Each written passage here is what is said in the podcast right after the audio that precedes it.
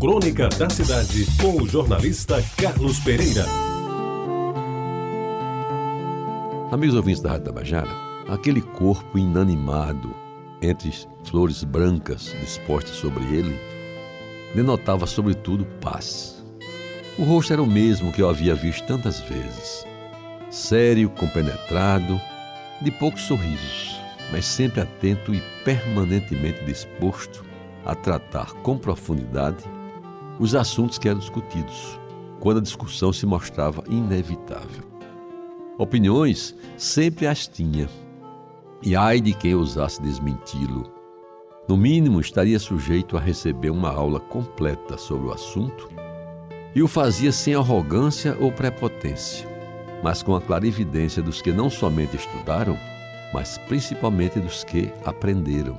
Os seus quadros como pintor, suas gravuras, suas esculturas, seus desenhos, suas aquarelas e agora, mais recentemente, seus poemas são a grande contribuição que deixou para a província. Como homem do seu tempo, que viveu intensamente os 92 anos de sua vida, rica em tudo o que construiu.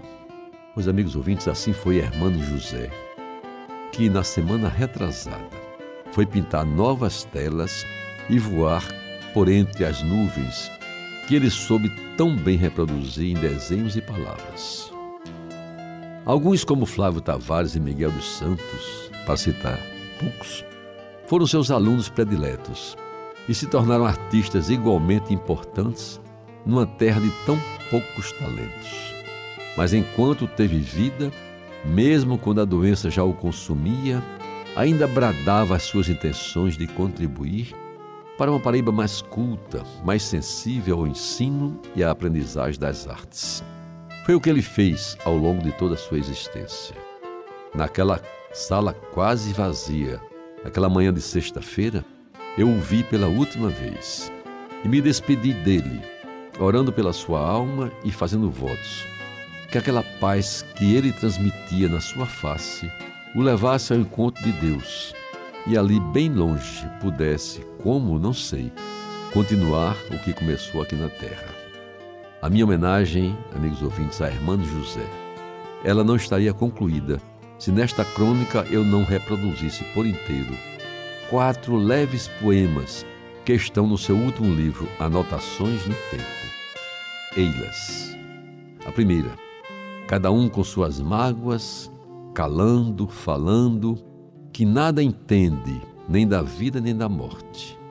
Cada um com seus silêncios, esperando que o anjo descuidado caia das alturas e venha mostrar o caminho da salvação. Esta outra que é uma beleza sem par. Escutem bem. Foram tantos e tantos os que já se foram que eu chego a pensar que é a morte quem alimenta a vida. Ou mais esse. Da minha vida restam as tardes com seu ar de despedidas. Quem sabe as noites, que tudo ocultam, tragam esperanças que se iluminem nos sonhos. E esta última que compôs em homenagem à sua querida Caiçara, onde não nasceu, porque ele nasceu em Serraria, mas abriu os olhos para o mundo da infância e da adolescência. Sobre Caiçara ele falou: tudo era meu, tudo novo, não sabia o tamanho do mundo, se o tempo tinha começo e fim. Criança eu era, tudo meu. As gitiranas floridas nas areias do rio, anuns pretos cantando no céu da manhã, urubus em voos altos, passando para dormir, eram meus. A vida se movimentando. Criança eu era, solta no mundo. Fosse lua, fosse sol, noite ou dia, brincando de viver. Adeus, irmão José. Que Deus o acolha em sua companhia. Você ouviu Crônica da Cidade com o jornalista Carlos Pereira.